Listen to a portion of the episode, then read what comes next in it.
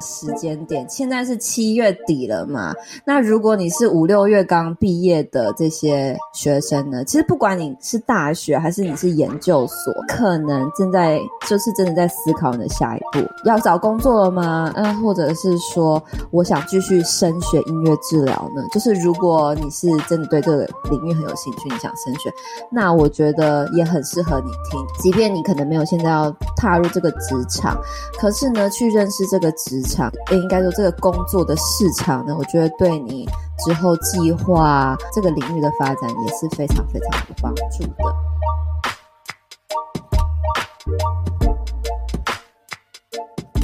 Hello，欢迎大家回来聊音乐，我是 Zoe。今天呢，我们要来录 MT What's Up 的单元，没错，非常特别、非常挤的一集。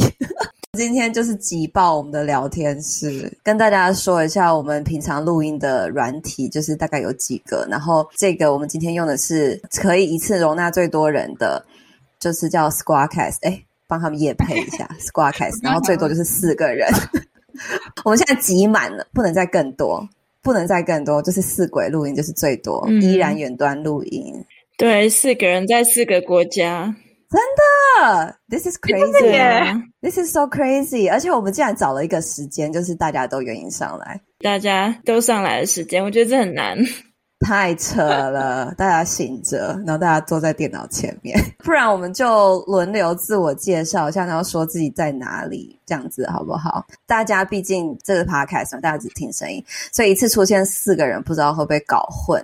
然后，所以这个声音就是雨欣的声音，我是雨欣海，然后我现在人在台湾。嗯，然后我是周怡大家应该也常常听到我的声音吧，在这个 podcast 里面，已经听了一一年多了，大家应该还算认识哦。我现在还在德国，可是你今天不在你原本的家里面，对不对？对，没有，我今天在一个湖边，好爽。我今天在汉在汉挪威，对，今天录音最爽的地点就是他。好，那下一个人呢？大家好，我是景怡。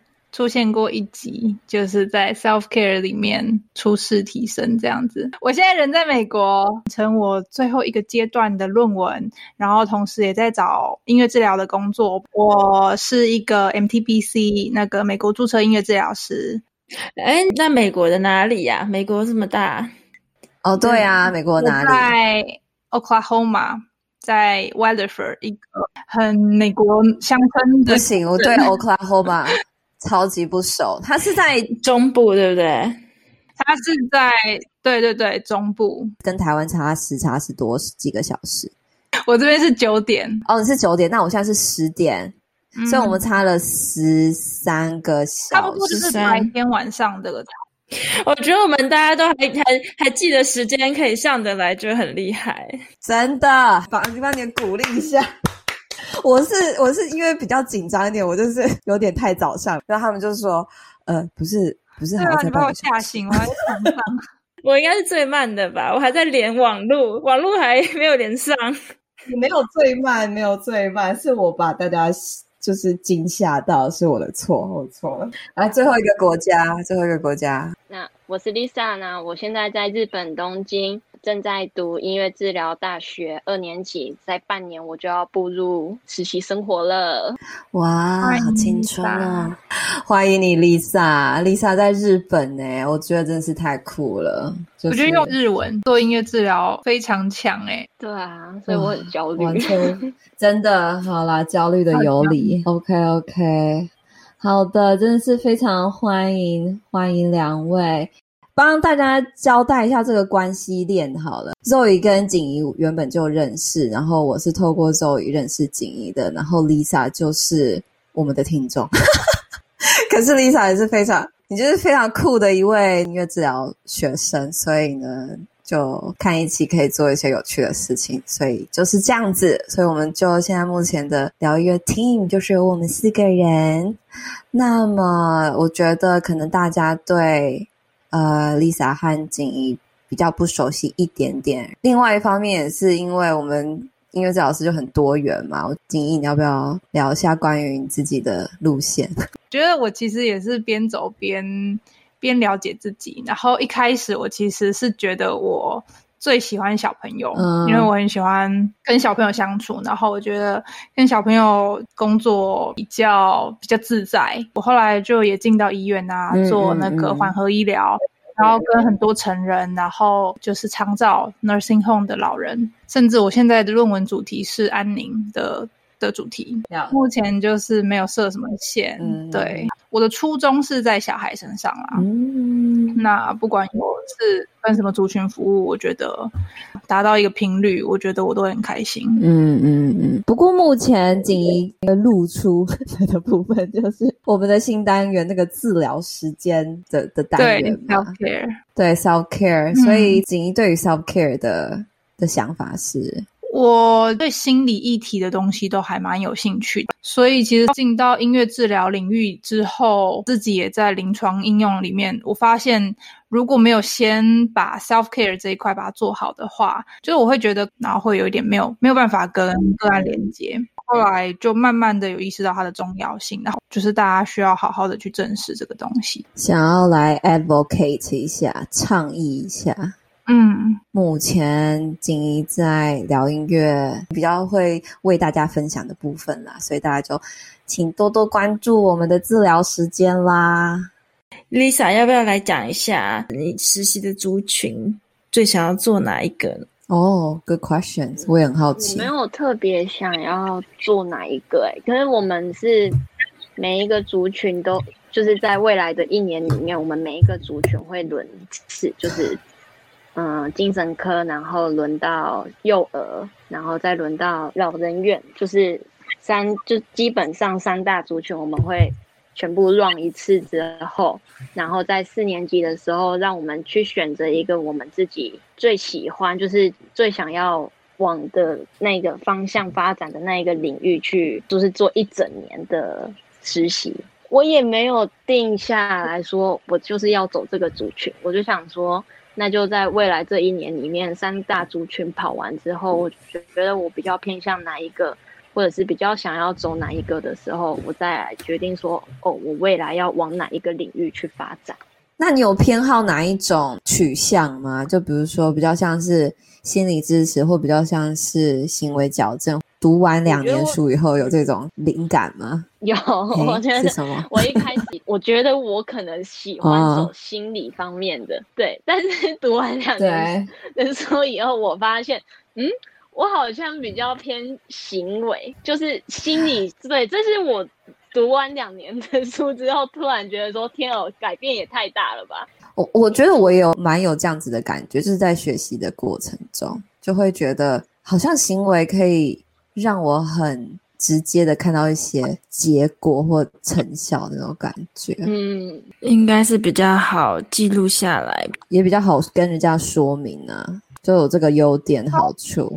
我觉得也不是说分为二，就是心理跟行为就完全是切开的啦。嗯，我相信行为背后一定会有一些呃原因造成这些行为，与其说行为。矫正，呃，就是有一个学派是叫 Cognitive Behavioral Therapy，他会就是会想说，你在行为的背后，就是认知怎么样去影响你的行为，去想一下它背后的原因。我觉得还有很多东西可以去探讨。我一开始也是被就是训练的取向也是蛮特，就是特殊教育那种比较行为，就是一步一脚印，然后一个一个 step 一个 step。但是后来我发现。嗯、呃，做到比较多心灵层面的成人的时候，长照安宁的时候，不同的族群，我觉得使用的方式不一样。那我觉得 Lisa 现在正在、嗯、正在那个被训练的过程，我觉得你就是很大方向的去看每一个族群大概长什么样子，有什么样的方式可以去带。我我也蛮同意锦怡说的，就是不同族群好像有它特别适合的一些方式。好，所以就是 Lisa 加油。那么呢，好的，Lisa 呢也也就是带起了我们这个聊音乐这个最活泼的部分。我真的觉得有你帮我们做那个，大家如果在追踪我们 Instagram IG 的话，就有发现我们每个周末都有聊，都有那个 Lisa 帮我们分享的聊音乐音乐周报。我觉得哇。我们真是太年轻有活力了。有，我有 看，就是呢，很可爱，真的是很棒哎，我好喜欢哦。说实话，Lisa，我也是你的粉丝，我就每周都会看你准备的内容。呀，你害羞了吗？有一点，就是。分享一下聊音乐音乐周报是什么？就是我们在 Instagram 上面呢，因为 Instagram 就有限动的这个分享的方式嘛，所以 Lisa 就会帮我们，不管是过去有来宾分享过的音乐，或者说他最近觉得还不错的音乐，或者搭配我们节目的分享的一些歌单音乐呢，就会把它做成一个，应该是说这个音乐我们可以拿来怎么应用，或拿来怎么样思考的一个内容，然后分享在我们的 IG 上面。所以大家想看到 Lisa 的话，请。追踪我们的 Instagram 好不好？然后呢，每周末一定要来期待我们的聊音乐音乐周报，都有很棒的这个内容跟很棒的音乐想要跟大家分享。其实谢谢 Lisa，就是如此的有肩膀扛起这个这个单元。我觉得 我真的觉得你超厉害的，说实话。嗯，觉得我是边录然后边玩，就是要这个精神，就是这个精神，一边录一边玩。对，我有我有感觉到那个 vibe，我觉得很棒，耶、yeah！好，嗯、所以大家 follow 起来，follow 起来。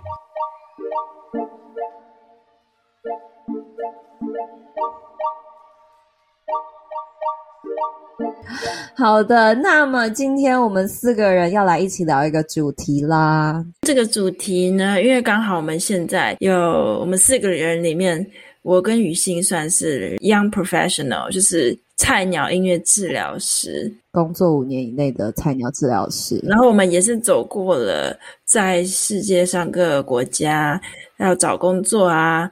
还好，就只有两个国家而已，没有到各个。我们加起来才有各个国家。我们加起来感觉就很多国家。好，就是在各各个地方找工作，打团体战，或者是说决定升学啊，或者是不不一样的音乐治疗之来选项。想要跟大家聊聊，然后又刚刚好有 Lisa 跟景怡，可能快要面对在这面对到这个问题，或是正在面对这个问题，刚好在一个不同阶段上面对。那其实也接在这个时间点，现在是七月底了嘛。那如果你是五六月刚毕业的这些学生呢，其实不管你是大学还是你是研究所，可能正在就是真的在思考你的下一步，要找工作了吗？嗯，或者。是说，我想继续升学音乐治疗呢？就是如果你是真的对这个领域很有兴趣，你想升学，那我觉得也很适合你听。即便你可能没有现在要踏入这个职场，可是呢，去认识这个职场，应该说这个工作的市场呢，我觉得对你之后计划这个领域的发展也是非常非常有帮助的。好，所以我们今天要讲的主题就是音乐治疗的职涯。呃，音乐职涯的一开始，到底到底会发生一些什么事情，或到底你会经历到一些什么样的事情？音乐治疗职涯，这个对好多人就是都好，好像一团雾哦。这个职业对大部分的人来说都太陌生了，然后会想说哪里会找得到工作，或者是你要去哪里去去找工作？对啊，其实我觉得要讲这个题目之前好像就要从学生时代讲起，所以就所以刚好刚好回到 Lisa 这个时期，就是实习的地方，因为其实不少人也是就是实习完之后就不小心就留在那边，然后这样刚好其实就也没有特别再去别的地方找工作，然后就留在实习的地方就继续工作。诶，雨欣，你之前是不是这样子？你是在美国也是实习？对，我的路呢，算是我我会从我的实习先下手，可是我并不是留下来哦，因为我是回到我第一年的实习机构去问他们有没有有没有开缺这样子。其实我是主动回去问的，可是呢，这个好处就是。因为他们已经认识了我，他们知道我是谁，我有什么样的能力，然后我知道他们在做什么事情，所以当我回去询问工作的时候，我有这样子的优势。这样其实不算是留下来，就没有到那么那么的幸运。可是我还有另外一个幸运，就是因为他们刚好有开缺这样子，因为刚好前阵子就是有一个音乐治疗师就是离职，这样跟大家稍微讲一下，我们 team 就是不同治疗师组成。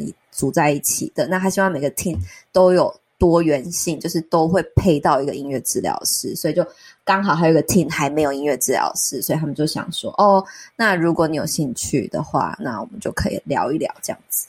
所以那个时候算是这样子的一个状态。如果但是如果他们听都补满音乐治疗师，我是觉得我不可不可能得到那个工作了，因为他们就没有缺。那真的是时间刚好，然后对对，然后你你也是有去问啦，也是找回自己以前的人脉，然后要问，嗯，没错没错，对。那那周怡你呢？对啊，我觉得人脉好像就是也是蛮。蛮大的一个帮助，因为我之前，我现在在这个工作是我之前就研究所的同学，然后他在找工作嘛，然后他同时找到了两三份工作，然后他就问我说要不要，就是他他一个人嘛，他只能去一个地方，所以他同时找两三份工作，就问我说，哎，那个地方他们好像要还还还缺人，问我要不要去，然后我就再去申请，然后我就。我就跟他讲哦，你们原本那个谁谁谁推荐我来的这样子。哇，你这也是人缘不错诶 你朋友还要跟你说工作市场是怎么样，还跟你分享，真的是蛮好的。这就是 networking 的这个重要性啦。对，这是 networking，真的 social network。其实音乐治疗师这么小，大家牵来牵去都会认识。就是有放一下消息，就是说在找工作的话，如果有认识的人的话，这样子应该会比较快。嗯嗯嗯，是。嗯，呃，我们我们在观察不同的国家。那我现在在台湾嘛，我观察下来，关于工作、找工作，或或者说工作职缺这件事呢，其实这块市场永远都有人需要被帮助，永远都有人需要音乐治疗，绝对不会没有需求。可是呢，你想要找什么样的职缺，这个职缺就会开始有一些因素跟条件嘛。我观察下来，大概是这个样子。那我们来首先聊一下台湾好了，大家我觉得这应该是大家最最关心的。可是呢，先跟大家讲一下，就是我们讲的，就是我们自己去了解的，跟我们自己的体验。我觉得还有很多其他我们可能没办法今天包含到的部分，也是非常鼓励大家 reach out 其他的治疗师啊，或者也好好的去去观察，说有什么其他的机会这样子。这边就给大家一些灵感。我发现其实这个市场比我想象中还要还要广很多，然后有这个需求的也慢慢有被看到。哦，对啊，就是台湾最多被看见的，目前做最多的就是早期疗愈嘛。然后我觉得台，对对对，就是部分。一来我觉得早期疗愈现在慢慢很多单位都开始有补助，政府补助。尤其是台中那边，我不知道，这是我个人的，就是台中是不是补助比较多，还是我觉得台中的音乐治疗好像发展比较好。我是中部人，所以我就是在台中的这个市场在搜寻。然后，其实我对北部比较不了解，可是我发现，在台中的很多治疗所呢，其实都有音乐治疗师出没，还有一些呃。早疗发展中心也都都有音乐治疗师，然后甚至到医院，就是其实很多地方你都耳闻，就是有音乐治疗师，或者是说他们都会有音乐治疗的转案这样子。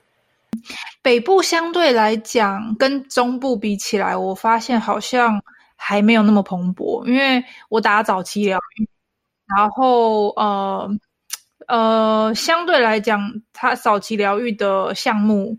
在台北大概就是那，就是，呃，语言治疗、只能治疗、物理治疗，然后这个是这个是最多的，然后再来就是表达性艺术治疗，呃，其他的治疗项目，我觉得就会相对来讲比较少一点点，也不是说没有，但是如果你就是中部跟台北，你这样两个比，就是一起摊开来看的话。中部真的是多很多，所以我那时候就在想，哎，是是不是补助的补助的款项还是什么有什么不一样？还是说台北、台中的音乐治疗师？嗯，这我就不知道了。对，这可能还要再做一些研究。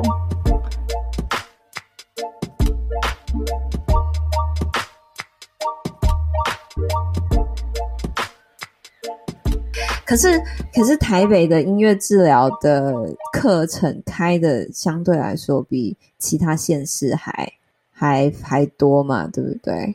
那不过呢，其实最后最终，我本人并没有在台中工作，就算台中现在发展的就就是还不错，可是我现在我现在是在呃，我现在在成大，我现在在南部工作，这样子，我也就有点。